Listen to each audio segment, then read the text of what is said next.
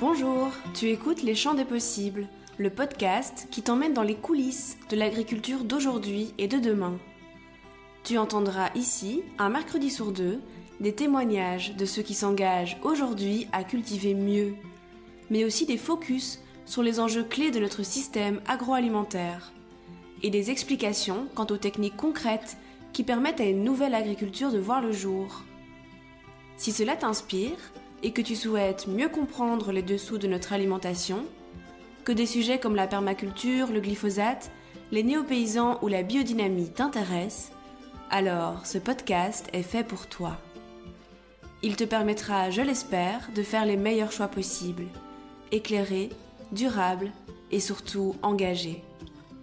Alors, bienvenue à toi, je m'appelle Lou, je suis ton hôte et je te souhaite d'ores et déjà une très belle écoute.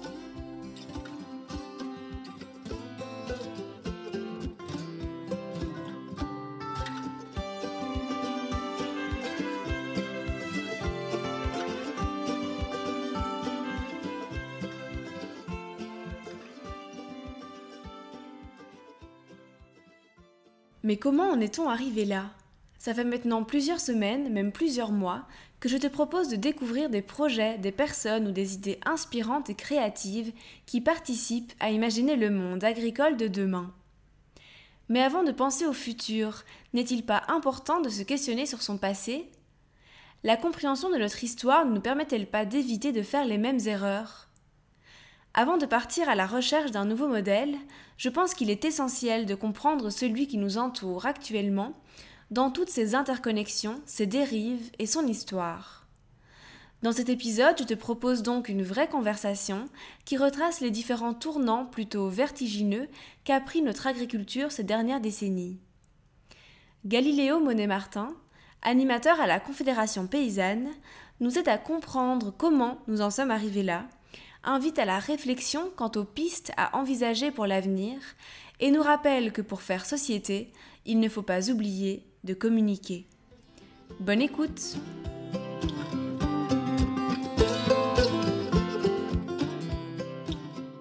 Bonjour Galiléo, merci beaucoup de me recevoir ici à la ferme du Treuil.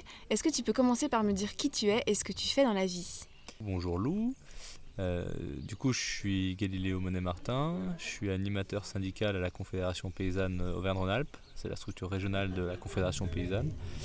Et j'ai choisi de t'accueillir ici parce que ici c'est un lieu avec euh, un certain nombre d'associations euh, qui travaillent pour l'agriculture paysanne. Alors je voudrais commencer par te poser une question assez basique mais que je pense essentielle pour commencer.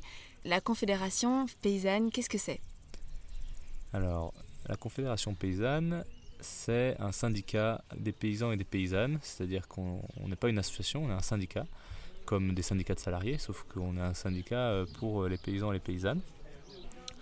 Et du coup, euh, la Confédération paysanne, comme tous les syndicats, on défend nos membres, c'est-à-dire des paysans et des paysannes, euh, pour au quotidien bah voilà, essayer de faire en sorte qu'au maximum ils aient un revenu, ils puissent avoir, vivre de leur activité et et à la Confédération paysanne, contrairement à d'autres syndicats agricoles, on a une vision euh, non corporatiste. Ça veut dire que on a une vision de transformation sociale et du coup de transformation sociale du monde agricole, mais pas que, du monde rural et du coup, in fine, de la société. La Confédération, elle existe depuis 1987. Euh, dans quel contexte est-ce qu'elle a été créée et quels étaient les, besoins des paysans et paysannes il y a à peu près 30 euh, ans maintenant? Alors, euh, la Confédération paysanne en tant que telle, euh, elle, été créée en 1987 en effet. Euh, par contre, elle vient d'avant. En fait, c'est une histoire un peu plus longue. C'est-à-dire peut-être qu'il faut revenir à, l'historique du syndicalisme agricole qui, commence au début du 19e siècle, enfin au début du 20e siècle, pardon, et, qui, a débuté à ce moment-là. On va dire après la Seconde Guerre mondiale, c'est là où il y a une réelle transformation du monde agricole, parce qu'il faut faut nourrir tout le monde, euh, et puis surtout il faut euh, reconstruire la France après-guerre. Et du coup, on voit l'émergence euh, d'un syndicalisme agricole majoritaire qui, devient, qui va devenir la FNSEA. après, à partir des années 70, post-68, alors 1968 n'a pas eu un impact monumental en milieu rural, mais ça a eu un impact un peu après, à partir des années 70, où il y a une frange de plus en plus importante de paysans et de paysannes qui ne se sentent pas représentés dans ce qui est devenu la FNSEA, parce que cette FNSEA avait comme vision le productivisme, et du coup qui était la tendance du moment, c'est-à-dire la modernisation agricole et le productivisme agricole. Et ils se sont, euh, ils partis, ils ont créé euh, les paysans travailleurs, qui était un syndicat euh, qui avait une volonté de transformation sociale du monde agricole et, qui est un peu l'ancêtre de la Confédération paysanne.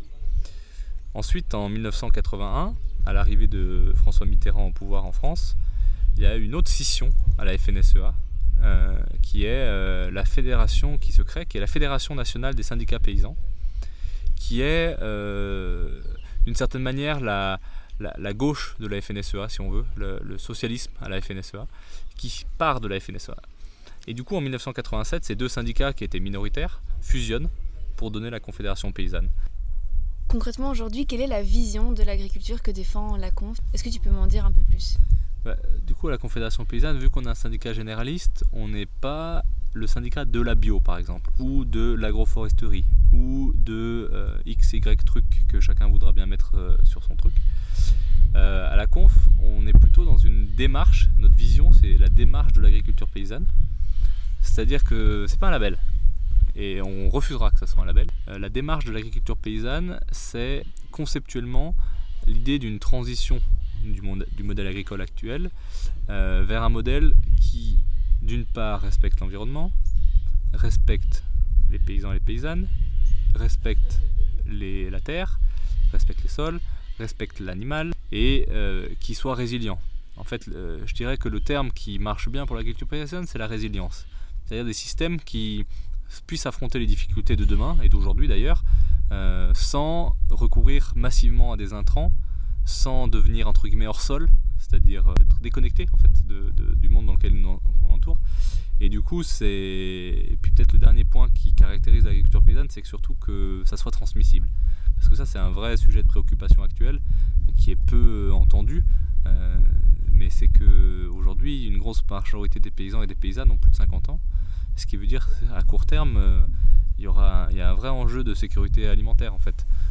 et du coup de et du coup, voilà, je dirais que l'agriculture paysanne, c'est un peu notre vision à la conf, euh, mais c'est une démarche. C'est-à-dire que c'est pas, euh, c'est pas un cahier des charges. Vous n'allez pas avoir un bon point parce que vous avez fait ci ou voilà. C'est plutôt une démarche pour essayer de faire transiter votre système agricole pour qu'il puisse répondre euh, aux aspirations de la société, mais aussi à votre aspiration en tant que vous, en tant que paysan, parce que vous vous dites que bah voilà, là bah là je mets des intrants, ça me va pas, euh, là économiquement je m'en sors pas. Et du coup c'est plutôt des pistes de travail pour que sur chaque système d'exploitation on puisse s'y retrouver en tant que paysan, pour la ferme et puis pour, euh, pour l'environnement et la société. Quoi. J'avais vu aussi sur euh, votre site internet, en préparant un peu cette interview, que vous accordiez beaucoup d'importance à l'autonomie paysanne. Euh, alors l'autonomie, elle peut, on peut parler d'autonomie concrète en termes euh, voilà, de diminution des intrants, des choses comme ça, mais aussi de l'autonomie euh, presque philosophique, j'ai envie de dire. selon toi, comment est-ce que peut se caractériser l'autonomie d'un ou d'une paysan sur son projet agricole? Alors bah, l'autonomie, c'est le dernier axe de la, de la fleur de l'agriculture paysanne, mais qui nous définit aussi d'un point de vue syndical, c'est-à-dire qu'on est on considère que l'autonomie des paysans et des paysannes, comme tu disais, c'était, c'est une question de, purement économique sur sa ferme. Hein, de, bah voilà, euh, j'essaye de donner plus du fourrage de chez moi plutôt que de l'importer. C'est bon, des choses qui paraissent assez simples, euh, mais qui en pratique peuvent être compliquées, hein, en particulier sur des petites fermes, en particulier en zone de montagne. Euh, voilà. Dans le modèle économique actuel, un paysan et une paysanne n'est qu'un pion dans la machine productive. C'est-à-dire que il a aujourd'hui, il y a très peu de paysans et paysannes, grosso modo uniquement ceux qui sont en vente directe, qui peuvent définir leur prix. Et en fait, l'autonomie des paysans pour nous, c'est ça, c'est qu'en fait, c'est de renverser cette construction des prix, c'est de renverser ça pour que les paysans et les paysannes puissent être autonomes et puissent décider de dire bah en fait euh, je peux refuser en fait de vous vendre ce produit là et aujourd'hui on n'a pas ça. En fait aujourd'hui les paysans et les paysannes ils sont obligés de vendre même s'ils perdent de l'argent et, pourquoi ils sont obligés de vendre? On pourrait dire non, mais ils ont qu'à faire autrement. En réalité, ils peuvent pas faire autrement parce que certains se sont retrouvés en fait bloqués dans des schémas productivistes qui, par les investissements, par le modèle économique, les forcent à toujours produire plus, du coup à toujours réinvestir, et du coup ils sont bloqués économiquement. Et c'est pour ça que euh, on défend l'idée de l'autonomie paysanne, c'est-à-dire que c'est pas que l'autonomie purement agronomique, c'est aussi l'autonomie de prise de décision. Et, et concrètement, c'est ça, c'est de réussir à, faire en sorte que les paysans et les paysannes sortent de, des schémas économiques qui les briment. Un exemple très concret, c'est l'intégration. C'est un système euh, qui était très courant euh, il y a quelques, dizaines d'années, qui est en train de revenir un peu à la mode. C'est un système où le, paysan et les paysannes devient en fait un, juste un pion de la, la chaîne économique. C'est-à-dire que, par exemple, c'était très courant en, filière euh, animale. Euh, le paysan investissait pour un bâtiment de volaille, par exemple. L'entreprise euh, lui vendait des volailles, des poussins de un jour, lui vendait les aliments pour les volailles. Lui, il élevait les volailles pendant 45 jours. Et au bout de 45 jours, la même entreprise lui rachetait les volailles. Et du coup, en fait, quand vous voyez les factures de ces trucs-là, vous avez c'est surréaliste, hein. on se rend pas compte, mais c'est surréaliste. On voit, en fait, on voit euh, le prix final. Enfin, techniquement, le premier prix, c'est la vente des volailles qui sont censées être finies, c'est-à-dire que ça, devrait être que le revenu du paysan.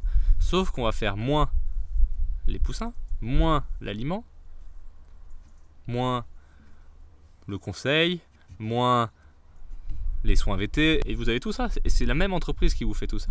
Et le paysan, à la fin, il lui reste quasiment peanuts.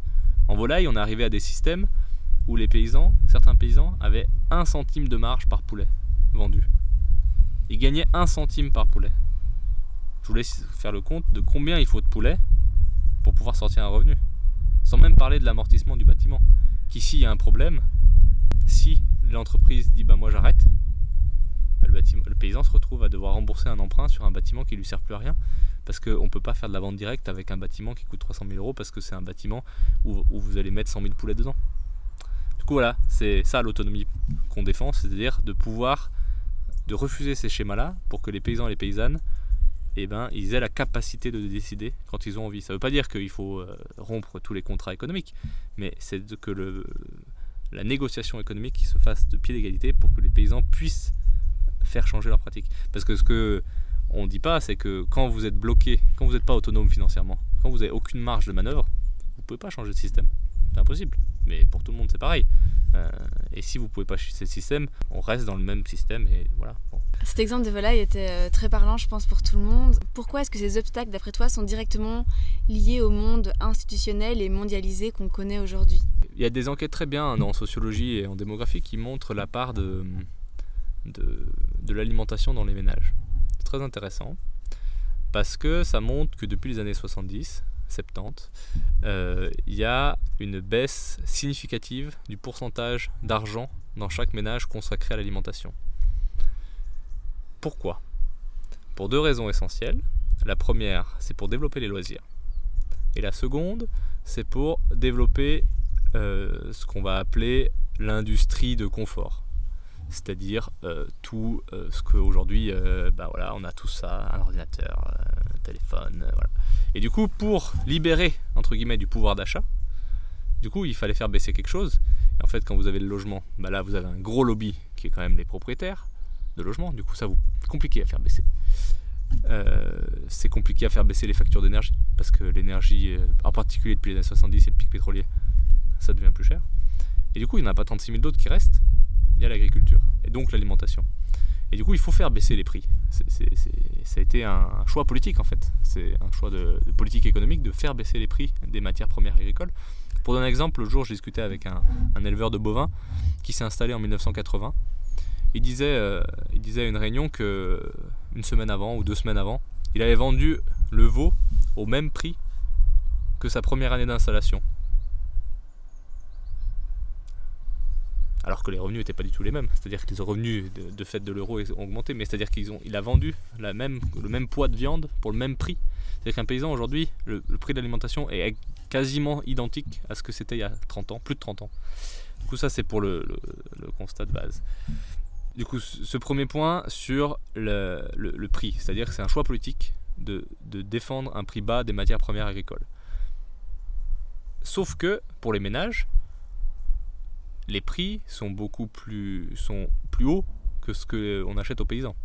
Et du coup, c'est là où, la grande un peu arnaque des 30 dernières années, c'est très intéressant si vous prenez, si quelqu'un, un de vos auditeurs prend le, prend le temps de regarder ça, la croissance du chiffre d'affaires, et surtout plus que du chiffre d'affaires, mais la croissance des revenus des 5 plus grands groupes de distribution française depuis 30 ans.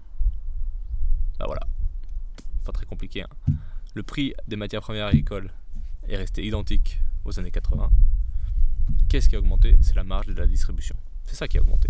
Et du coup, c'est, là où il y a un vrai choix politique, et du coup un vrai, un vrai non-choix politique d'imposer en fait la redistribution de ça. Et du coup, c'est là où nous on se bat contre, euh, enfin, contre le pouvoir politique, euh, parce que c'est vraiment un, bah voilà, c'est, un non-sens quoi. ça a été un choix délibéré de, d'abandonner le, le monde agricole. Ce qui est intéressant de noter, c'est que ce qui quand même structure grandement l'agriculture française et l'agriculture européenne de manière générale, c'est la PAC, la politique agricole commune, qui c'est grâce à elle hein, que le monde agricole continue à survivre. Et en fait, c'est un choix politique d'avoir fait une politique agricole commune qui privilégie les grandes surfaces.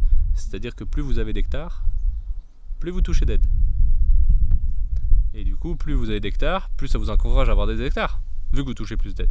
Et du coup, c'est un système sans fin qui fait que, en fait, la PAC, euh, indirectement, fait diminuer le nombre de paysans et de paysannes parce que ça génère de la pression sur le foncier. Tout à l'heure, tu parlais du fait que la Belgique, euh, le foncier était devenu très cher en Belgique, mais pour une raison très simple c'est que euh, la Belgique, comme un certain nombre de pays du Nord, les Pays-Bas, le Danemark, l'Allemagne ou même le Royaume-Uni, a choisi, a choisi une double politique au niveau agricole. La France, on essaye de rester dans un système un peu différent, mais, mais on s'y rapproche avec cette espèce de double agriculture. C'est-à-dire une agriculture de toute petite proximité qui est une niche, qui va livrer les quelques paniers euh, pour les quelques bobos de centre-ville, qui va faire euh, les quelques petits marchés de Noël, de machin, de trucs. Et puis de l'autre côté, un système qui s'est beaucoup industrialisé, avec des grosses exploitations industrielles. Et, euh, et surtout des plaines qui sont une succession de monocultures.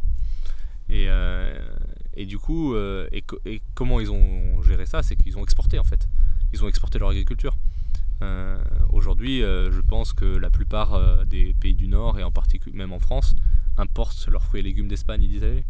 C'était un choix politique de le faire. Et c'est en fait du coup des, stratégies en fait politiques. et la PAC, c'est ça. En fait, la PAC, c'est ça. C'est juste des choix politiques d'orientation du monde agricole qui, ben, du coup, Bah, qui du coup bah, font qu'on arrive gentiment à cette échelle, euh, cet agriculteur de vitesse. Et je pense que ça c'est un vrai truc, c'est un vrai problème qui même nous d'un point de vue syndical on a du mal à, à vraiment prendre euh, la mesure de ça. C'est-à-dire de, ben, entre guillemets, euh, il y avait un paysan une fois qui disait ça, on arrive à un système où il y a une agriculture de pauvres pour les riches et une agriculture de riches pour les pauvres. C'est-à-dire qu'il y a des petits paysans qui ont des petites fermes qui vont produire de la qualité et qui vont vendre à des riches en fait, enfin ou à des gens qui ont les moyens de les acheter. Et puis vous avez euh, des agriculteurs qui deviennent très riches parce qu'ils ont beaucoup de foncier, beaucoup de matériel, euh, etc. Et qui font de la qualité euh, médiocre pour nourrir les gens qui ont moins de sous. Et du coup, ça, c'est un truc à la conf, on refuse. Et, on propose avec d'autres, en particulier Réseau Salariat ou Ingénieur, enfin, ingénieur Agronome Sans Frontières, un concept nouveau qui s'appelle la sécurité sociale de l'alimentation. Et ça, c'est pour nous un, nouveau modèle, un nouveau contrat social en fait. En France, en tout cas, mais je pense qu'en Belgique, c'est sincèrement similaire, mais en tout cas dans tous les pays Europe occidentale, c'est sincèrement.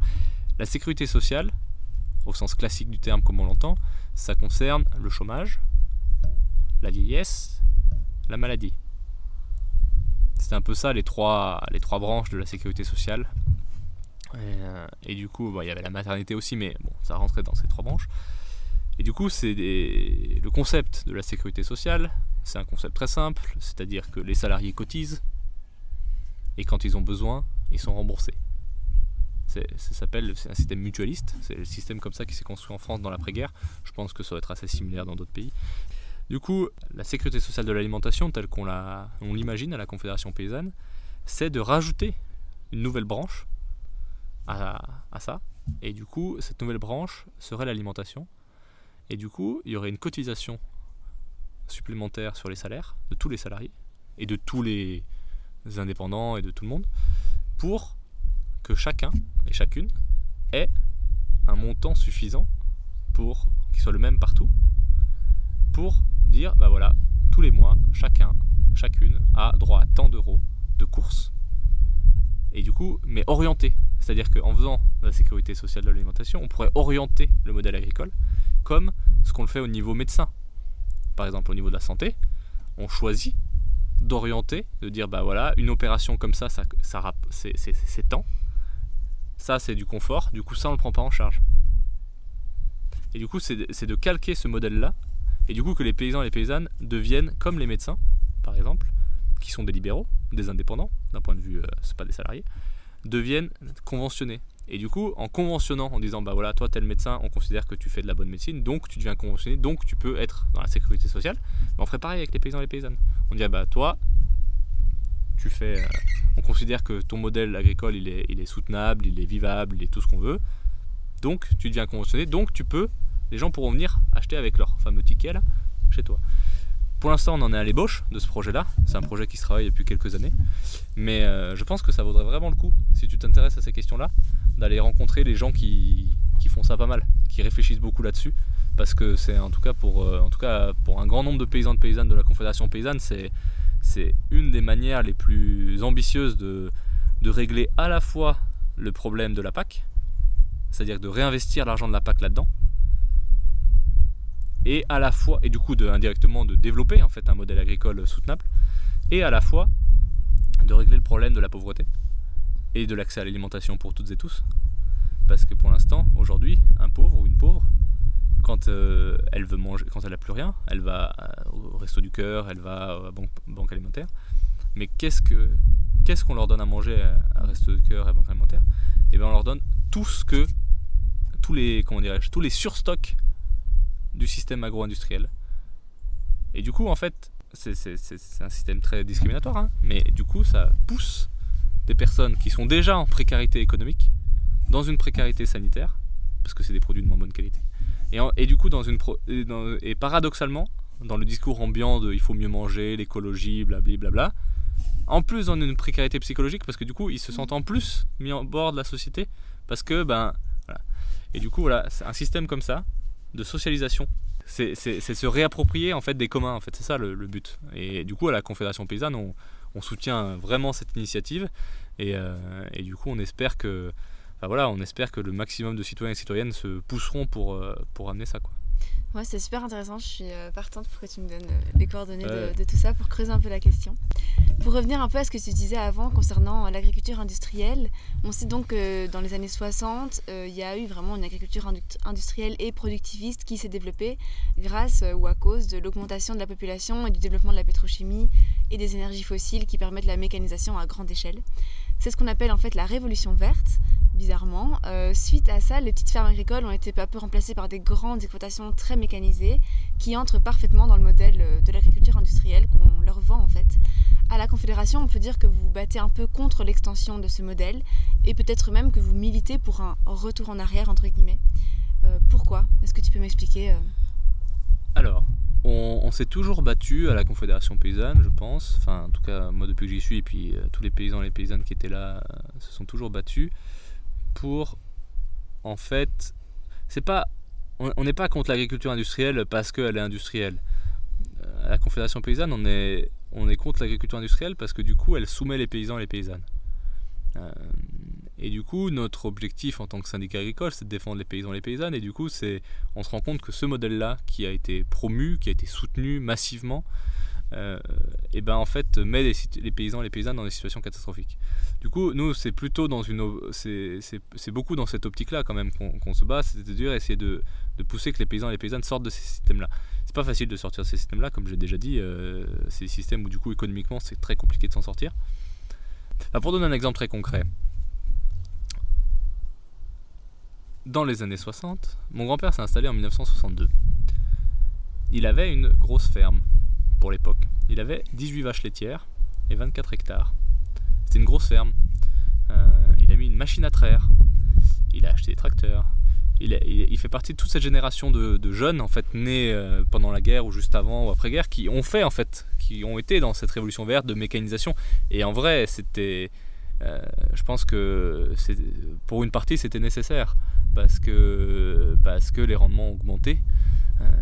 Sauf que c'est là où je parlais tout à l'heure de, des années 70, c'est qu'en fait très vite, un certain nombre de paysans de paysannes ont dit Ouh, il faut. Parce qu'en fait, ce qu'on dit pas, ce qu'on oublie, c'est qu'en fait, dès la fin des années 60, on avait atteint la souveraineté alimentaire en France.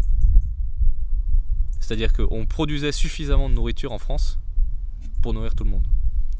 Et en fait, ça a duré encore au moins 20 ans la surproduction agricole. Dans deux objectifs principaux qui étaient l'export et la mainmise euh, de l'agro-industriel des prix bas, comme je disais avant. Du coup, l'agriculture industrielle, pour nous, elle n'a pas de définition euh, on n'est pas L214 qui dit, euh, grosso modo, à partir du moment où vous avez 20 poulets, c'est de l'agriculture industrielle parce que les poulets devraient voler tout seuls dans l'air, blablabla. On n'est pas là-dedans. On est de dire, pour nous, la limite, on va dire, de l'agriculture industrielle au sens classique, comme tu sembles, comme tu l'entends, c'est que c'est encore une fois ce que je disais avant, les questions d'autonomie. Pour nous, l'enjeu, c'est l'autonomie paysanne de décision et du coup, indirectement, les questions d'enjeu d'environnement. Hein. C'est, enfin, je veux dire, on, on, y est en plein dedans. À la conf, on va défendre ça parce que euh, parce qu'on se rend bien compte que euh, quand euh, il y a un bâtiment de 20 000 ports qui se construit, il va y avoir des problèmes d'effluents d'élevage, il va y avoir des problèmes de, vie citoyenne. On, est toujours dans un tout. Du coup, on va s'opposer à des projets comme ça. Par contre, on va pas on va pas mettre une, une, cible sur le paysan ou la paysanne qui, fait ça. Parce que lui, in fine, il est, il est, que, il est que un pion dans ce rouage-là. Du coup, on va plutôt cibler les donneurs d'ordre. Et du coup, les donneurs d'ordre, enfin les donneurs d'ordre, c'est soit des grandes coopératives, soit la grande distribution. Et ils sont toujours, mais je dis bien toujours, soutenus par l'administration. C'est, ça, c'est vraiment important de le savoir, c'est qu'en fait, euh, nos choix, euh, en tant que citoyen, on a des choix politiques à faire. Et en fait, euh, aujourd'hui, par exemple, en région Auvergne-Rhône-Alpes, là où on est, on a une administration qui dit, en Auvergne-Rhône-Alpes, il n'y a pas assez d'élevage hors sol. On manque, on n'est pas assez autonome en, volaille et en, et en port standard. une volaille ou un port standard, c'est une volaille ou un port industriel, hein, pour être très simple. Euh, et du coup, il y a une vraie. Euh, en tout cas, je trouve qu'il y a un vrai enjeu là-dessus, à se rendre compte euh, nos, choix en tant que citoyens, et c'est pas, nous on ne croit pas que, les choix individuels de chacun devant son supermarché aura un impact réel. Ça a de l'impact, c'est vrai, ça, génère des marchés différents, ça génère euh, pas tout le mouvement des AMAP, ça génère d'autres choses, et c'est positif. Mais on ne croit pas que uniquement des, des, changements individuels feront un changement collectif. Ça, on n'y croit pas. Euh, parce que parce qu'en vrai l'histoire nous montre que ça, ça, ça ne marche pas. C'est que s'il y a des vrais changements structurels les changements individuels aident hein, bien entendu il ne faut pas les dénigrer et puis c'est très positif que les gens euh, réfléchissent à tout ça et changent. Oui au-delà du changement concret que ça apporte c'est aussi euh, la création d'un nouveau récit de nouvelles mœurs qui je pense que le mental est très important pour faire changer les choses aussi. Et puis, par exemple, je dirais qu'on arrive à une situation, et peut-être, je ne sais pas si tu avais prévu de poser cette question, mais je pense que c'est un vrai point qui en particulier dans les milieux alternatifs euh, est une vraie problématique, je pense, c'est qu'aujourd'hui, à la Confédération paysanne, les paysans et les paysannes qui produisent, on va dire de manière euh, simple, que certains vont peut-être qualifier de euh, un peu intensif, mais enfin, tous discutent de qu'est-ce qu'on met derrière un peu intensif, mais en tout cas, enfin voilà, je veux dire, si on met de côté les schémas 200 000 poulets ou 20 000 porcs, et les schémas où les gens ils ont trois volailles qui courent dans un jardin, c'est ça, c'est un peu les extrêmes. Mm. Au milieu, il y a quand même, il y a quand même toute une diversité d'agriculture et de, et de fermes qui vivent. Et on a tendance, euh, il me semble, euh, là en ce moment, à avoir une évolution euh, un peu triste entre une polarisation de personnes qui se disent ah il faut que tout le monde ait trois poules dans son jardin, fasse 20 mètres carrés de maraîchage et ta ta ta ta, un système quasiment survivaliste d'une certaine manière. Mm. Et de l'autre côté, euh, une forte poussée pour dire il faut euh, des gros projets dans l'industriel. Et aujourd'hui, là, ça faisait. Pendant quelques années, ça avait diminué en fait la pression du modèle industriel. Et aujourd'hui, ça reprend pour deux raisons, il me semble. La première, c'est euh, la question de, l'âge des paysans et des paysannes. C'est que ben, pour produire. Avant le système industriel, les, par exemple, les paysans, ils faisaient 4000 porcs système un, peu intégré comme ça, 4000 ports industriels, même s'ils sont en AOP. Par exemple, dans le sud-ouest, euh, ils font 4000 ports en jambon de Bayonne, pas de problème, aucun souci. Et du coup, on voit ces fermes-là qui vont partir à la retraite. Il n'y a personne qui veut reprendre une ferme à 4000 porcs où le paysan galère. Et du coup, en fait, ils passent le cap du dessus pour encore plus robotiser, encore plus mettre moins de manœuvres et plus de, high-tech pour avoir plus qu'une personne qui gère ça. Mm. Et du coup, on, va d'ici, je fais quasiment, je veux pas être, euh, je veux pas faire l'oiseau de mauvais augure, mais on est en train de passer d'un truc où il y avait peut-être 5 paysans qui avaient 4000 porcs chacun, qui quand ils se sont installés étaient déjà des gros, mais qui aujourd'hui sont plus si gros que ça, avec un paysan qui va faire 20 000 porcs. Mm. On va arriver à des schémas comme ça.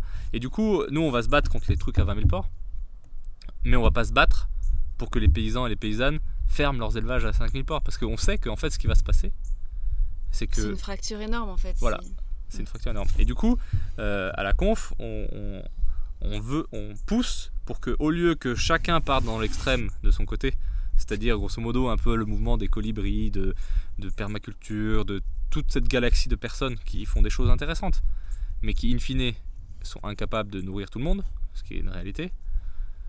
Et de l'autre côté, l'extrême inverse, c'est-à-dire une agriculture complètement industrialisée, complètement mécanisée, complètement aseptisée d'une certaine manière.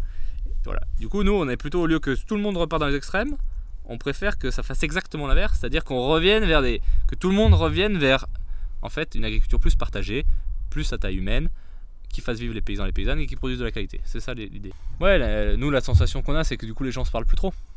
Parce que du coup, c'est hyper polarisé. Du coup, les gens, puis, du coup, les gens se comprennent plus. De plus en plus radical aussi. Donc, euh. Puis il faut être plus radical que l'autre. C'est ça. Là, c'est. bref, je sais pas comment. Je sais pas s'il faut le dire comme ça, mais en tout cas, c'est. Moi, en tant que même militant politique, euh, à titre personnel, euh, hors, en dehors de mon travail à la Confédération paysanne, je, le, fait d'être toujours plus radical que son voisin Enfin, du coup, les gens se parlent plus et du coup, les gens n'arrivent plus. Enfin, si tu te parles plus, en fait, tu te comprends plus. On arrive à des situations où, en fait, il y a des. Enfin, cette polarisation, en fait, du coup, ben, les types qui sont là, euh, ils sont là, mais qu'est-ce que les autres ils bricolent, mais qu'est-ce qu'ils fabriquent? On comprend pas ce qu'ils font, alors que leurs grands-parents avaient des systèmes assez proches. Et eux là, ils sont là, non mais 20 000 cochons, mais comment c'est possible? Et du coup, ils, se comprennent plus. Ils Sauf que en fait, le problème, c'est que si dans une société tu te comprends plus, bah tu fais plus société. Aujourd'hui, un des premiers obstacles qui se dresse devant un porteur de projet, c'est l'accès au foncier. D'autant plus s'il n'est pas issu du milieu agricole euh, de par sa famille. Pourtant, on sait qu'une bonne partie de nos agriculteurs, comme tu le disais euh, tout à l'heure, vont partir à la retraite dans quelques années et qu'il est fondamental qu'une nouvelle génération de paysans les remplace. Ce qui peut paraître assez paradoxal du coup. Euh, pourquoi est-ce qu'il est difficile de trouver un terrain agricole aujourd'hui Et pourquoi est-ce que souvent la reprise d'une ferme n'est pas accessible ou difficilement envisageable? Alors, aujourd'hui pour le foncier, ce qui est difficile, c'est ce que j'expliquais tout à l'heure, c'est que la PAC a, développé un système d'aide, que c'est des aides à l'hectare. Et du coup, plus on a d'hectares, plus on touche d'aide. Elles ne sont pas plafonnées. Ce qui du coup incite des propriétaires, enfin des exploitants déjà en place, d'accumuler des hectares. Du coup, il y a déjà ce premier frein qui est que les meilleures terres partent à l'agrandissement des fermes déjà existantes. Ça, c'est le premier point.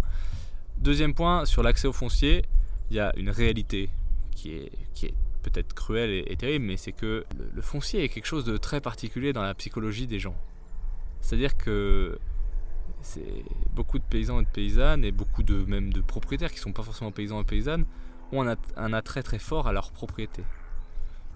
Et du coup, je pense qu'il y a une peur, peut-être, euh, euh, enfin en partie, je pense en partie pas fondée, mais il y a une peur de laisser du foncier, parce que euh, là aujourd'hui on se rend pas compte, mais en fait pour arriver à des parcelles aussi jolies aujourd'hui, pour arriver aujourd'hui à des parcelles qui soient bien entretenu, qui soit fertile, etc., c'est un travail de plusieurs dizaines, voire centaines d'années, en fait. Du coup, qui a été fait sur plusieurs générations.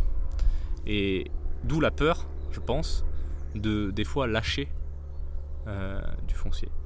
Euh, même si on ne lâche pas vraiment, parce qu'on peut louer, mais il y a cette peur de, lâcher du foncier.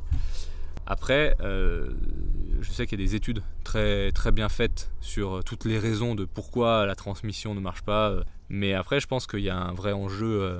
Tout à l'heure, je parlais de bien-être au travail. En vrai, l'enjeu, il est là. Hein. C'est que pour qu'il y ait de plus en plus de paysans et de paysannes, il faut que le métier soit attractif. Il faut qu'il soit attractif en termes de rémunération. C'est-à-dire qu'il faut quand même sortir un revenu pour vivre. Parce que oui, euh, tout à l'heure je parlais des extrêmes, bah oui, euh, il y a des gens qui s'installent, qui disent ouais, pas de problème, euh, je vis avec 400 euros par mois. Ok, mais c'est vivable combien de temps? Est-ce que c'est est -ce c'est reproductible? Je ne pense pas. Parce que tout un chacun ne peut pas vivre avec 400 euros par mois pour plein de raisons. Et du coup, il y a, y a pour, pour moi, il y a vraiment un, voilà, un vrai travail de fond à mener là-dessus. Et, et, je pense qu'on n'a pas de solution toute faite. C'est beaucoup de cas par cas, c'est beaucoup d'individualité là-dessus. Nous, ce qu'on se dit, c'est que en tant que syndicat, et puis pour les associations de développement, c'est un peu identique, on, fait, on essaye de pousser, il faut faire un gros travail avec les collectivités locales pour stocker du foncier. Ouais, j'allais te dire aussi, est-ce qu'il n'y a pas euh, dans les milieux ruraux euh, en fait des circuits euh, fermés entre guillemets, c'est-à-dire que ça, si quelqu'un a un peu des terres à vendre ou s'il y a une ferme à reprendre, est-ce que les gens n'ont pas plutôt tendance à fonctionner entre eux et à chercher le cousin de machin ah, au lieu de de faire réseauter le truc quoi en fait? tout à fait, tout à fait, mais ça c'est normal. Enfin c'est complètement humain d'ailleurs. Mm en fait, en vrai. Même pour des gens urbains, c'est même pas que ruraux. On va toujours essayer de, euh, bah, si on peut placer le copain, le machin, si on peut, euh, on va toujours privilégier nos réseaux. Ça, c'est un truc, c'est humain, je pense. C'est, par contre, ce qui est vrai pour euh, pour le milieu rural, c'est que vu qu'on a peur de lâcher, parce que le foncier, c'est quand même précieux. Pendant très longtemps, enfin, pendant très longtemps, c'est toujours précieux, mais on, enfin, les gens avaient très peu de terres. Et du coup, les gens qui aujourd'hui ont des terres, ils sont âgés. Mmh. Et du coup, ils c'est très précieux. Et, et, du coup, c'est plus rassurant, entre guillemets, de le laisser au voisin que tu connais, que tu connaissais le père, que tu connaissais le grand-père, que voilà, tu le connais. Hmm. Même si lui, le, le, voisin, tu le connais pas directement, mais tu connaissais le père, etc. etc. Et du coup, c'est pour ça que souvent ça fonctionne en vase clos. Après, il y a des outils. Euh, syndicalement, on a obtenu, on a gagné politiquement des outils euh, qui sont là depuis très longtemps, mais qui sont aujourd'hui un peu dévoyés pour plein de raisons principalement politique. Mais, euh, mais c'est la SAFER, qui est un outil qui est censé être en fait au service des paysans et des paysannes. C'est, c'est, juste qu'aujourd'hui, il a perdu de son poids parce qu'il y a des dérives. Mais comme euh, toujours, dès qu'il y a un outil qui est mis en place. On entend souvent que la SAFER, elle contribue surtout à, un peu comme tu disais, l'agrandissement des fermes, que c'est compliqué si tu veux t'installer sur une plus ou moins petite surface, d'accéder à des dossiers euh, gérés par la SAFER. Eh ben, je dirais que là, c'est aussi une question de rapport de force politique sur le terrain. C'est-à-dire que la SAFER, comme toutes les organisations agricoles, elles sont pilotées par des paysans. Parce que c'est en fait, la SAFER, c'est les paysans et les paysannes qui ont dit on va, régler les questions de foncier entre nous. Et non, la SAFER est un bon outil. Ce qui, est, aujourd'hui marche plus, c'est que euh, y, a, qu'il y a, y a une grosse difficulté à faire passer des dossiers entre guillemets atypiques à la SAFER. J'étais dans une ferme en woofing là et c'était fou parce que je pense que ça représente totalement euh, le syndrome un peu de la grande fracture que tu nous expliquais tout à l'heure. C'est une ferme, c'est des maraîchers qui sont installés en vraiment petite surface et qui ont été voir la SAFER pour, euh, pour un peu voilà, connaître euh, potentiellement les aides, les, accompagnements, les formations, etc. Et en fait, ils étaient tellement hors cadre que la, la dame qui s'occupait d'eux ne savait pas leur répondre quoi elle a dû euh, un peu renvoyer le rendez-vous pour essayer d'appeler quelqu'un qui peut-être savait le répondre. Là, je sais même pas, ça, fait des semaines, hein, je te dis, et je sais même pas s'ils ont eu, enfin, s'ils ont trouvé un interlocuteur qui savait les conseiller dans leur euh, façon de travailler à eux. Et je trouve ça fou en fait qu'un organe, j'ai l'impression, qui était censé représenter un peu bah, tous les paysans, tous les types d'agriculture, et aujourd'hui, je trouve très axé vers un type d'agriculture qui est plutôt l'agriculture de très grande surface et qui laisse complètement tomber, on va dire, les autres. Alors là, tu, tu te confonds avec la chambre d'agriculture, non? Parce que c'est deux choses différentes. Ouais, peut-être que c'était la chambre. La, chambre d'agriculture, c'est une instance consulaire, c'est du coup qui est censée être euh, la structure consulaire où n'importe qui personne qui veut s'installer va. Euh, c'est pour ça qu'en fait, cette, chambre consulaire, euh, il y a des élections. À la Confédération paysanne, on se présente, on gagne jamais, mais on, on, a une certaine représentativité avec des élus pas majoritaire, mais on a quelques élus. Et du coup, c'est cette chambre-là qui est censée faire ce rôle-là, de ce que tu dis de conseil, mmh. etc. Et c'est parce que un certain nombre de paysans et de paysannes considéraient que la Chambre d'agriculture ne faisait pas son job qu'ont été créés les ADR. Les ADR, que ici tu as à Chambeuf, mais que tu avais en Ardèche, que tu as dans quasiment tous les départements, qui sont des structures de développement agricole qui reprennent un peu ces missions-là de conseil, de formation, d'accompagnement à l'installation agricole. Et du coup, c'est clairement, en tout cas dans la plupart des départements, tous les projets un peu atypiques, ils viennent voir la DR en fait. C'est ça qui se passe Bah, parce que parce qu'en fait ils se rendent compte qu'à la chambre d'agriculture Il n'y a pas de réponse. il n'y a pas de réponse pour eux. Mm. Mais parce qu'en fait c'est des systèmes qui étaient qui jusqu'à il y a quelques années n'existaient pas en fait. Ouais. Et du coup euh, la chambre d'agriculture elle a c'est comme toutes les instances comme toute instance en vrai comme toute institution elle a un temps de décalage vis-à-vis de ce qui se passe. Par exemple pendant des années il n'y avait aucun conseiller technique bio à la chambre d'agriculture. Partout, jamais, ça n'existait pas. Puis là maintenant, depuis 5-10 ans, il y a des conseillers techniques bio dans quasiment toutes les chambres d'agriculture. Mm. Mais pendant 30 ans, il y a des gens qui faisaient de la bio. Hein. Ouais, c'est sûr. Mais voilà, mais c'est juste que mais c'est une institution et comme toutes les institutions, elles sont sur un temps beaucoup plus lent que l'évolution des choses. Mais c'est valable pour euh, toutes les institutions, ça. C'est normal d'ailleurs. Du coup, ça c'est euh, par rapport à la chambre. La SAFER, SAFER c'est autre chose. La SAFER c'est une société de foncière. C'est-à-dire que c'est la structure qui gère le partage du foncier. C'est-à-dire que par exemple quand tu veux, quand un propriétaire vend du terrain agricole, par exemple, j'ai ce morceau de terrain, je veux te le vendre, et ben la SAFER regarde le morceau de terrain et, d- et- et dit est-ce que ce terrain, euh, je le préempte ou pas? Et en fait, c'est la SAFER qui est censée régler, gérer le problème des cumulards, c'est-à-dire ceux qui ont beaucoup beaucoup de surface. Et du coup, le préempte. Mais sauf que pour préempter, il faut que, en fait, elle l'achète au propriétaire, elle me l'achète à moi, et après elle le, re- elle le remet à la vente. Et là, tout le monde peut postuler. Et après, il y a tout, critères et après, il y a tout un tas de critères. Et c'est là tout l'enjeu, en fait. Ouais, c'est quels sont les critères prioritaires en fait. Quels sont les critères prioritaires? Et c'est là tout l'enjeu. Et là, nous, à la Confédération Paysanne, on travaille, en fait, sur faire pousser certains critères plutôt que d'autres. Euh, et on a un représentant à la SAFER dans tous les départements. Et notre représentant fait ce rôle-là d'essayer de dire mais non, mais là c'est peut-être un projet atypique, mais euh, etc., etc. Mais en fait, c'est là tout l'enjeu pour nous, c'est que ces, outils, il faut qu'ils restent, parce qu'en fait, ça reste des bons outils, sauf qu'ils sont dévoyés par des choix politiques. C'est ça, il faut, euh, en tout cas à la conf, on, on réfléchit comme ça, c'est-à-dire que c'est pas parce que les choix politiques sont mauvais que l'outil est mauvais. Mm. Ouais, c'est important, important de séparer les deux. c'est important de séparer les deux. Parce qu'on peut imaginer un- une affaire avec euh, des choix politiques différents. Donc l'outil, il est bon. C'est juste les choix politiques qui gèrent l'outil qui sont moins bons. Quelles sont vos pistes de solutions pour justement enrayer l'agrandissement perpétuel des mêmes fermes et laisser la place à tout le monde, plus généralement euh, rendre plus accessible en fait le foncier agricole et faciliter la transition, Alors, la transmission? premier point qui, sans ça, il y aura le reste ne marchera jamais. Toutes les autres solutions ne marcheront jamais. Le premier point, c'est faire évoluer la politique agricole commune, faire passer, et du coup de faire passer les subventions à l'hectare à des subventions à l'actif. C'est-à-dire une personne qui travaille sur une ferme touche X de subventions. Et tout le monde pareil. Et si ça, ça se met en place, ça, ça va augmenter mathématiquement le nombre de paysans. Ça va de fait forcer les gens à diminuer leur surface d'exploitation.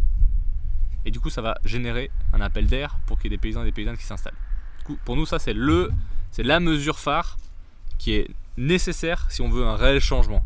Tout le reste, ça va être cosmétique. Parce qu'on peut imaginer des choses, et du coup, actuellement, on bosse sur des trucs qui sont cosmétiques. C'est important de le faire, c'est- toujours des petites pierres gagnées, c'est Mhm. toujours important de le faire. Mais ça reste cosmétique. Par exemple, ce qu'on peut faire, c'est euh, aujourd'hui, dans le droit, les collectivités territoriales peuvent créer, créer des réserves foncières. C'est-à-dire peuvent faire le rôle que faisait la SAFER, c'est-à-dire de dire je préempte, j'achète ce foncier-là parce que je veux installer des maraîchers, typiquement. Ça, ça se fait déjà. Les, les collectivités communales, enfin, municipales euh, peuvent le faire. Elles ont le droit de le faire depuis maintenant quelques années.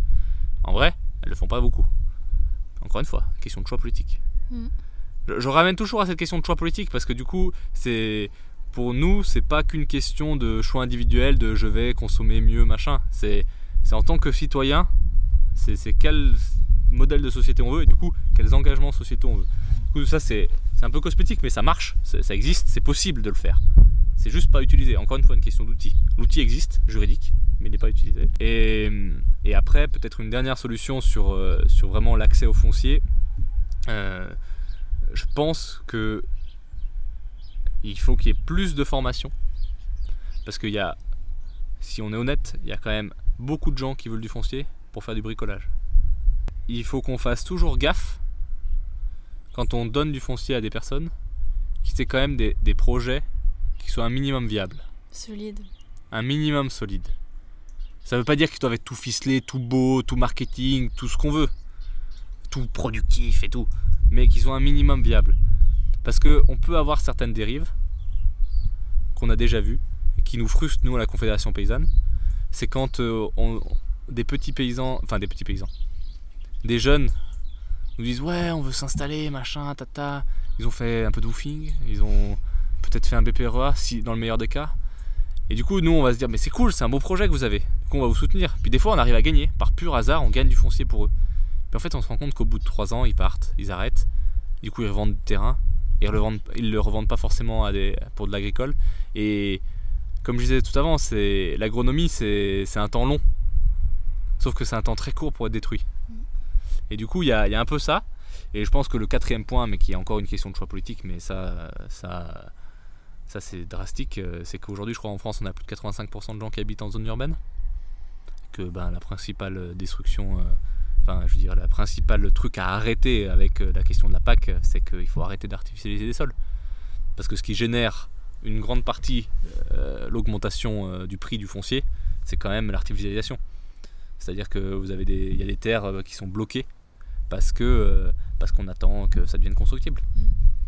Parce que ben, un hectare de terre agricole, ça va coûter en fonction des endroits entre euh, 3 000 et 20 000 euros. Et un hectare euh, de constructible, Ouais, ça devient de l'investissement en fait, un peu de la capitalisation quoi. voilà, exactement. Du coup, c'est pour ça que euh, à la Confédération paysanne, on se bat pour une loi foncière qui, euh, depuis Hollande, nous est promise, mais qui pour l'instant n'arrive pas. Et probablement n'arrivera pas avant la fin du mandat de Macron. Mais euh, cette loi foncière, c'est ça qu'on veut, quoi. C'est qu'il y ait une vraie loi qui redéfinisse aussi bien les critères, comme je disais, en SAFER, etc. Mais aussi, euh, aussi quelle politique du foncier on veut. Et c'est-à-dire, euh, bah de, voilà, à la conf, on défend le zéro artificialisation, quoi. Mm. C'est-à-dire qu'on veut plus qu'il y ait du foncier agricole qui parte pour faire des centres commerciaux, des échangeurs autoroutiers, des aéroports. Et c'est pour ça qu'à la Confédération paysanne, on se bat à Notre-Dame-des-Landes, qu'on va se battre euh, dans l'Isère à Roibon, euh, qu'on va se battre euh, là à côté de la frontière suisse euh, contre un nouveau centre commercial, qu'on va se battre à côté de Lyon euh, parce qu'ils font une nouvelle zone logistique de plus de 100, 000 de 100 hectares. Enfin voilà. Parce que c'est ça en fait qui, qui crée de la tension sur le foncier. Mais voilà, c'est toutes ces choses-là. Mais je dirais que si en termes de politique publique, si on veut vraiment faire évoluer les questions sur le foncier et permettre l'installation massive de paysans et de paysannes demain, Il faut modifier la PAC. il faut modifier la PAC et en particulier la mesure, c'est-à-dire changer l'orientation de la PAC sur les aides à l'hectare vers des aides à l'actif. Sans ça, on, on va rester dans une, en fait, en fait dans une, euh, c'est une agriculture de rente, parce que vous- peu importe ce que vous produisez, plus tu as d'hectares, plus tu touches d'aide. Ouais. Du coup, c'est de la rente. Pour continuer, euh, je voulais te parler un petit peu des pesticides de synthèse. On sait aujourd'hui que leur utilisation euh, pollue énormément les sols, détruit la vie qui s'y développe, mais aussi que ces produits ont des conséquences directes néfastes sur la santé euh, humaine et à plus grande proportion sur la santé de ses principaux utilisateurs que sont les paysans, les agriculteurs. Pourtant, une bonne partie des fermes travaillent toujours avec ces intrants et pire, sont d'une certaine façon pris au piège de leur utilisation, qui leur coûte d'ailleurs chaque année des milliers d'euros. Euh, Est-ce que tu peux m'expliquer comment l'agriculture française est devenue dépendante de ces pesticides de synthèse et pourquoi est-ce que leur utilisation nuit directement au modèle d'une agriculture paysanne que vous défendez à la Confédération? Alors, premièrement, à la Confédération paysanne, on défend la sortie des pesticides. C'est-à-dire accompagner, bien entendu, mais euh, c'est-à-dire qu'on ne dit pas euh, demain, enfin, demain matin, il faut qu'il n'y ait plus de pesticides en France. C'est impossible, c'est intenable, pour aussi bien les paysans, mais que pour les modèles agricoles actuels. Ce qu'on ce qu'on dit, c'est qu'on veut sortir des pesticides parce que, euh, un peu pour toutes les raisons que tu as évoquées, hein, euh, c'est pour nous un. Comment dirais-je en fait, qu'est-ce qu'un pesticide? À quoi sert le pesticide? Il faut, faut reposer cette question-là. À quoi sert le pesticide? Un pesticide, enfin, ou d'ailleurs tous les produits phyto, servent essentiellement à gagner de la productivité. C'est ça l'objectif d'un pesticide. C'est qu'en fait, euh, par exemple, euh, si on prend l'exemple le plus emblématique, le glyphosate, une des utilisations majeures du glyphosate, c'est le désherbage. Aujourd'hui, d'un point de vue purement technique, on est capable de désherber mécaniquement.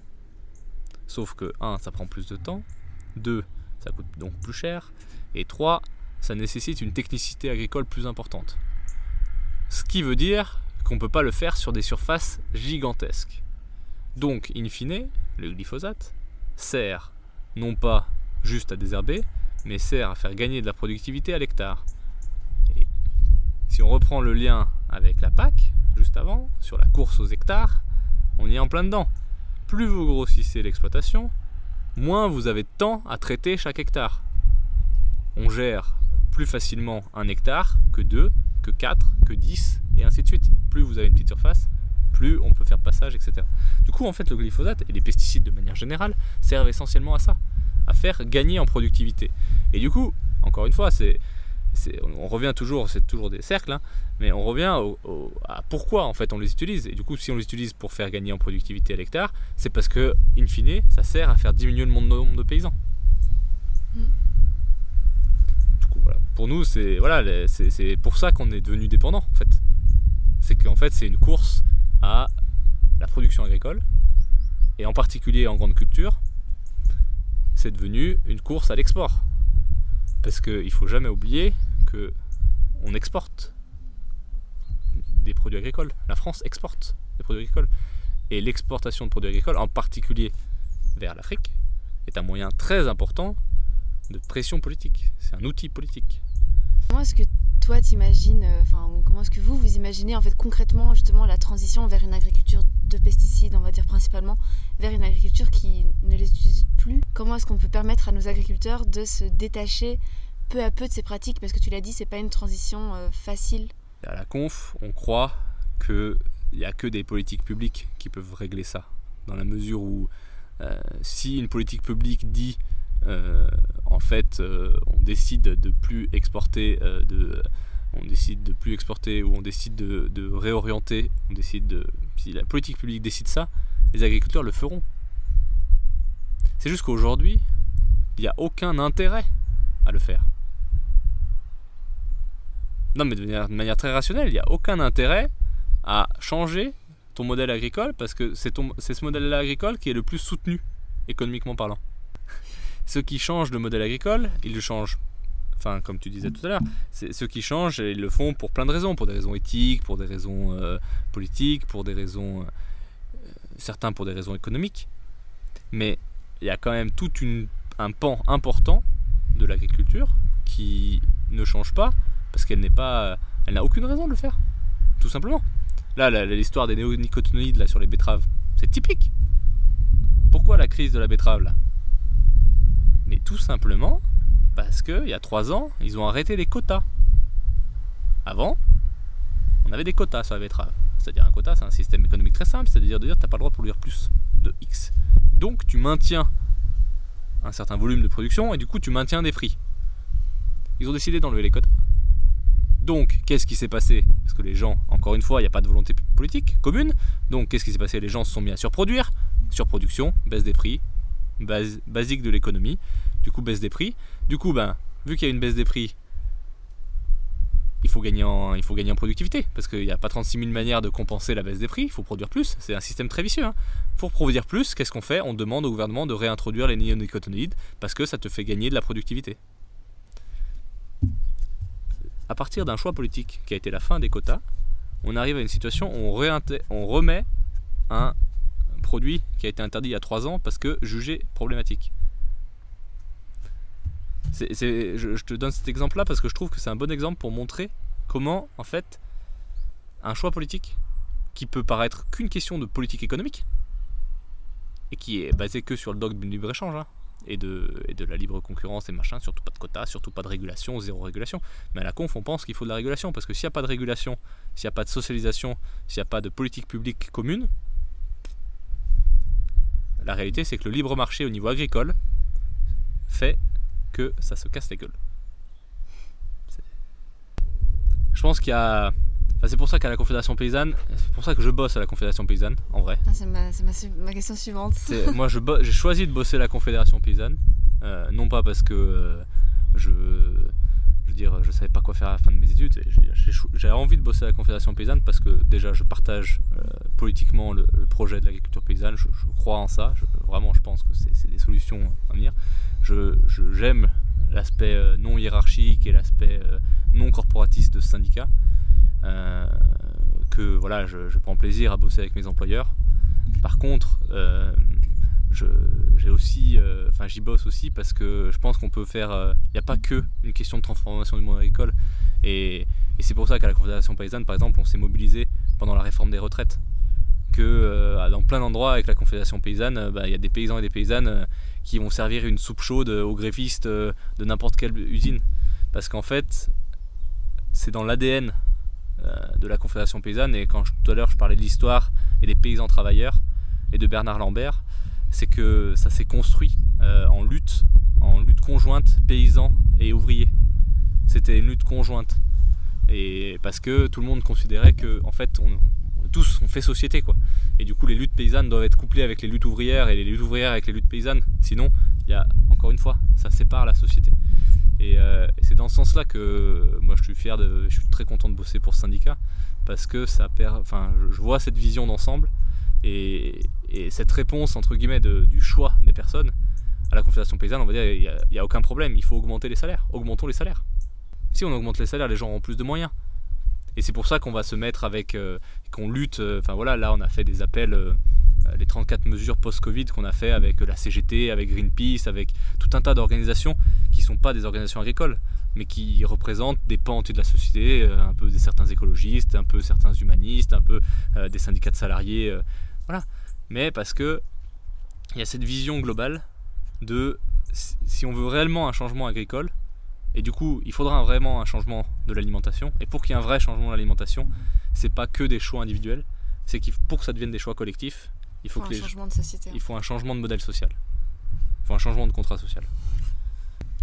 Si nos auditeurs sont touchés par cet entretien et qu'ils partagent euh, la vision de la Confédération paysanne, Comment est-ce qu'ils peuvent vous aider et prendre part au mouvement, qu'ils soient agriculteurs ou non?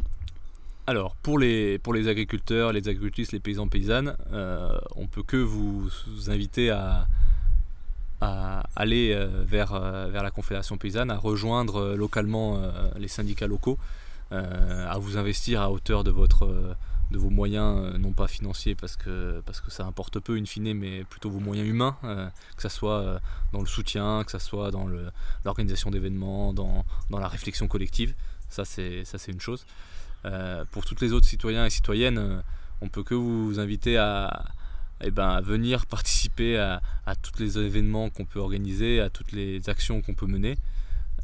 et puis à rejoindre une association qui s'appelle les Amis de la Confédération Paysanne, qui a été créée euh, euh, il y a quelques dizaines d'années maintenant, qui est une association euh, très simple hein, de loi 1901 qui, vise à soutenir les, bah, les actions de la Confédération paysanne et à, voilà, faire partager la, vision euh, politique qu'on a qu'a le, le, syndicat.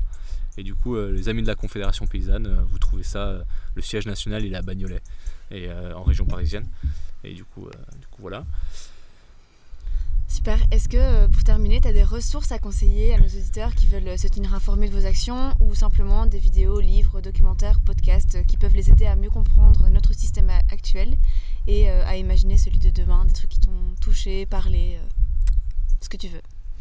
Alors, je pense que tout un chacun peut, peut lire la petite brochure que j'évoquais tout à l'heure l'agriculture paysanne euh, expliquée aux urbains. Euh, ça s'applique aussi aux personnes qui vivent en milieu rural et qui voudraient plus d'informations. Elle, est très bien faite, elle très bonne brochure. Elle est normalement disponible dans tous les bureaux euh, départementaux des, confédérations paysannes. on édite un certain nombre de brochures qui sont souvent en accès libre, alors pas forcément tout le temps sur internet, mais en tout cas en papier dans quasiment toutes les structures départementales. On a un journal euh, national qui s'appelle Campagne Solidaire, qui, euh, qui, est mensuel, qui permet d'avoir une belle vision du monde agricole en tout cas et des combats qu'on mène. Et puis euh, au niveau, dans chaque région, dans chaque département, bah, il y, y, y, a des journaux locaux qui voilà, permettent d'avoir une actualité plus proche de votre territoire. Et là, pareil, il suffit de prendre contact localement avec, avec la structure départementale.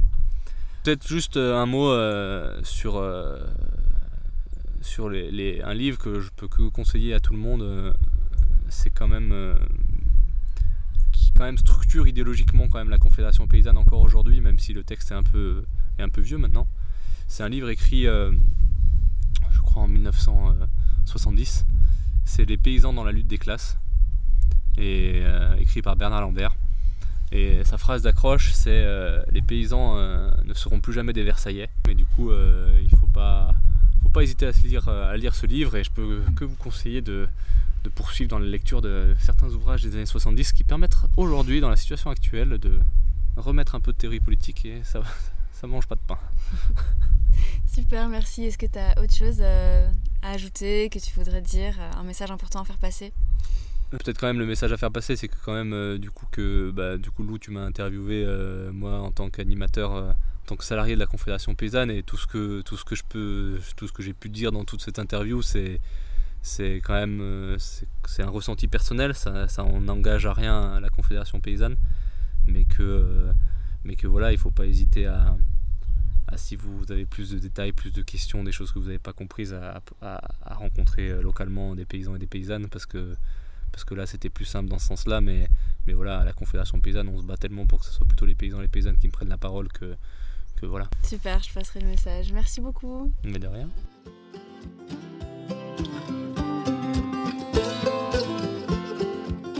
Et voilà, les champs des possibles, c'est fini pour aujourd'hui. J'espère que cet épisode t'a plu et que tu en repars davantage informé sur le monde agricole actuel, que tu comprends mieux comment il s'est construit et pourquoi il est si difficile de s'en défaire aujourd'hui. Je remercie chaleureusement mon invité du jour, Galiléo, qui m'a permis de voir les choses sous un angle nouveau, plus global, et qui m'a fait prendre conscience de l'importance du rassemblement et de la convergence des luttes en ces temps de division et de radicalisation. Car en fin de compte, malgré nos divergences, il est surtout important de miser sur ce qui nous rassemble, la volonté de bâtir un système agricole résilient, juste et inclusif. Notre conversation m'a mené à beaucoup de réflexions et je pense que la leçon principale que j'en tire est qu'il est essentiel de rester connecté aux différentes réalités du monde agricole. L'entre-soi peut sembler confortable, c'est vrai, mais il n'est jamais qu'une cage dorée dans laquelle on s'enferme. À deux, on va plus vite, mais ensemble, on va plus loin. Alors n'hésite pas à aller voir ce que fait ton voisin. Sur ces belles paroles, je te laisse. Si tu as aimé cet épisode, n'hésite pas à le partager à tes proches ou sur les réseaux. Si tu veux soutenir mon travail, tu peux me laisser un joli commentaire et quelques étoiles sur Apple Podcast. Si tu as des interrogations, des remarques ou des idées, tu peux aussi m'écrire sur Instagram at leschampsdespossibles.podcast. Je serai ravie de discuter avec toi. Je te dis à bientôt pour un nouvel épisode et d'ici là, prends bien soin de toi.